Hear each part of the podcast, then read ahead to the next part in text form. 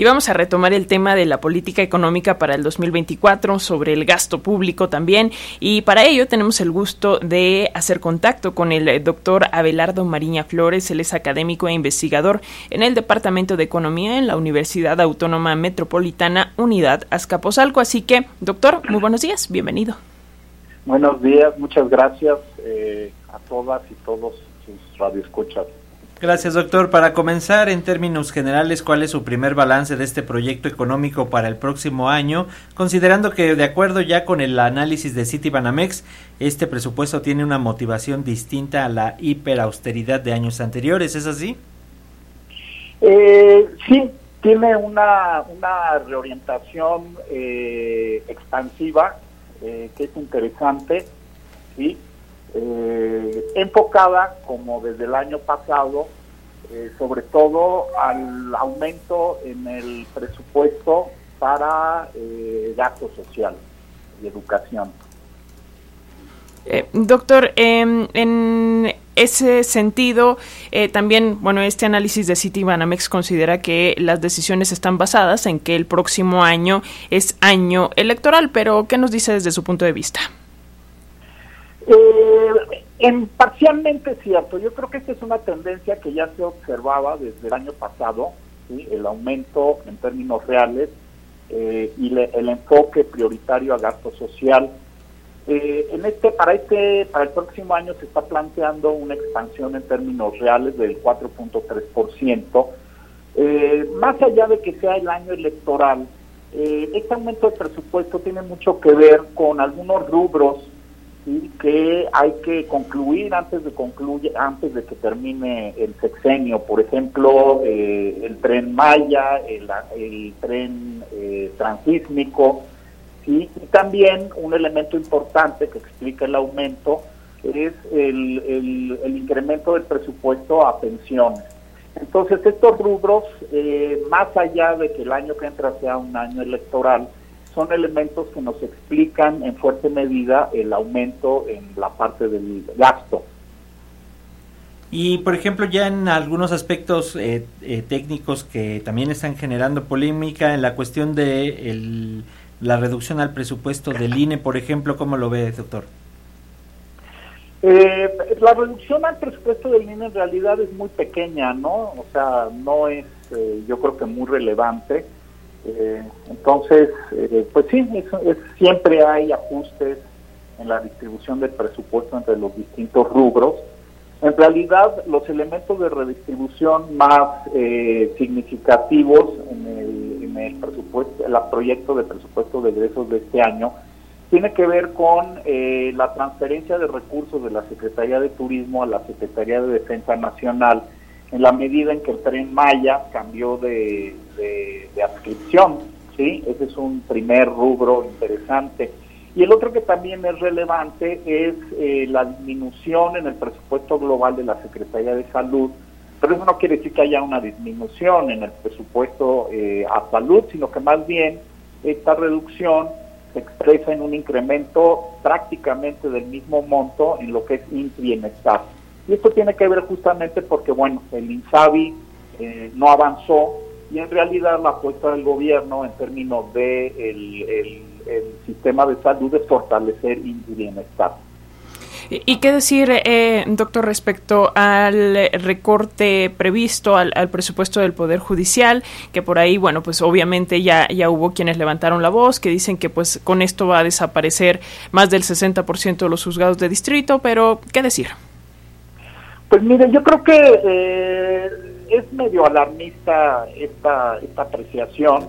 Eh, la disminución en el presupuesto para el, el aparato judicial, el sistema judicial, pues en realidad tiene como justificación que hay eh, un exceso de gasto en ciertos rubros, sí, sabemos, es un, no es una discusión nueva, sí, el hecho de que hay eh, sobresueldos muy, muy elevados, sí, en ciertos segmentos del, poder judicial, eh, lo mismo que sucede, sucedía, sucede en el INE, y eso ha sido objeto de debate porque hay una resistencia a disminuir eh, estos eh, gastos que algunos, muchos consideran excesivos, privilegiados, Entonces, pues lo que hay que hacer es que esta reducción no afecte la operatividad del sistema judicial de los tribunales, sino que más bien efectivamente apunte a que haya una distribución más equitativa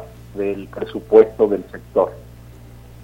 Y de repente, doctor, como suele ocurrir en estos temas polémicos, algunas partes que están en contra del presupuesto se vuelven expertos en cuestión de déficit. Por favor, coméntenos eh, que, a qué se refiere la cuestión del déficit. Se dicen que es más elevado del de 1988. ¿Qué significa esto para la ciudadanía y cuáles son los riesgos, doctor? Mire, sí, hay una, es interesante porque la propuesta de paquete económico sí implica un aumento del déficit. Eh, aquí hay dos elementos que son muy importantes que explican este aumento del déficit. Eh, y bueno, nos expresa lo que son los claroscuros de esta disciplina nuestra, la economía, ¿sí? en donde eh, cualquier, la evolución de cualquier variable siempre tiene aspectos positivos y aspectos negativos. Por ejemplo, ¿sí? el elemento fundamental es la revaluación del tipo de cambio. ¿sí? Eh, es sabido que pues el peso, bueno, las previsiones para el año que entra es que en promedio ¿sí? Eh, se, ubique poquito menos de 18 pesos eh, por dólar. ¿sí? Esto tiene efectos positivos ¿sí? porque ha, ha sido un elemento contención de la inflación muy, muy importante. ¿sí?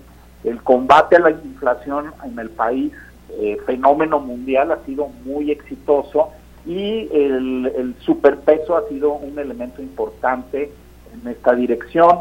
También, por ejemplo, un efecto positivo que está teniendo el, la revaluación del tipo de cambio es que se abaratan las importaciones, en particular de maquinaria y equipo. Y en este año es muy interesante que, la, que ha habido un aumento sí muy, muy eh, relevante de la inversión fija bruta, tanto construcción, pero sobre todo maquinaria y equipo. Y esto es muy buena señal para la economía porque en realidad uno de los, una de las variables que había mostrado un, un comportamiento en los últimos años más débil era justamente el de la inversión fija bruta. Y este aumento es muy, muy importante porque el aumento en la inversión fija bruta es lo que nos permite incrementar no solo la capacidad productiva de largo plazo de la economía, sino en el caso de maquinaria y equipo, de eh, modernizar la planta productiva y aumentar la productividad. Dos elementos que son muy, muy importantes para darle solidez a nuestra economía en el largo plazo. Sin embargo, la revaluación también tiene algunos efectos negativos y en particular la revaluación del tipo de cambio lo que hace es reducir los ingresos petroleros eh, traducidos a pesos. ¿sí? Entonces, ese elemento es una de las causas de que eh, para sostener el gasto expansivo tenga que, tenga que eh, haber un déficit. ¿sí? Y el otro elemento que tiene que ver con el contexto internacional que también explica este, este déficit es eh, las altas tasas de interés prevalecientes a nivel mundial. Este es uno de los elementos de los criterios generales de política económica del año pasado. Eh, eh, creo que el único que no se cumplió realmente porque se preveía que las tasas de interés iban a ser menores de las que finalmente fueron pero esto tiene mucho que ver con eh, la política monetaria de Estados Unidos. Y nosotros seguimos siendo muy dependientes de las decisiones de la Reserva Federal porque tenemos que sostener un diferencial de tasas de interés adecuado para que no se genere fuga de capitales. Entonces, nuevamente, este aumento en las tasas de interés eh, internacionales lo que hace es incrementar la parte del gasto no programable, donde está el servicio de la deuda. Entonces, eh, sí, hay un déficit, pero es un déficit que tiene que ver con estos dos elementos. No es un aumento en el déficit, eh, diría yo, que abandone la idea de la austeridad republicana, sino que es un aumento del déficit que tiene que ver con una coyuntura muy particular. ¿sí? Eh, ¿Qué pasará el año que entra? Pues eh, suponemos ¿sí? que las tasas de interés y eh, pueden reducirse un tanto con respecto a las que prevalecieron este año y eso puede aligerar un poco la presión por ese lado en términos del gasto no programable. Pues eh, bueno, faltan eh, dos meses que tendremos para analizar estos criterios de política económica para el 2024, previo a que queden eh, formalmente definidos. Así que, doctor Abelardo Mariña Flores, académico e investigador del Departamento de Economía de la UAM Unidad Azcapotzalco, si nos lo permite, seguiremos en constante comunicación. Claro, con mucho gusto. estoy a sus órdenes y nuevamente un saludo a ustedes y a todas y todos sus radioescuchas. Gracias, doctor. Hasta pronto. Hasta pronto.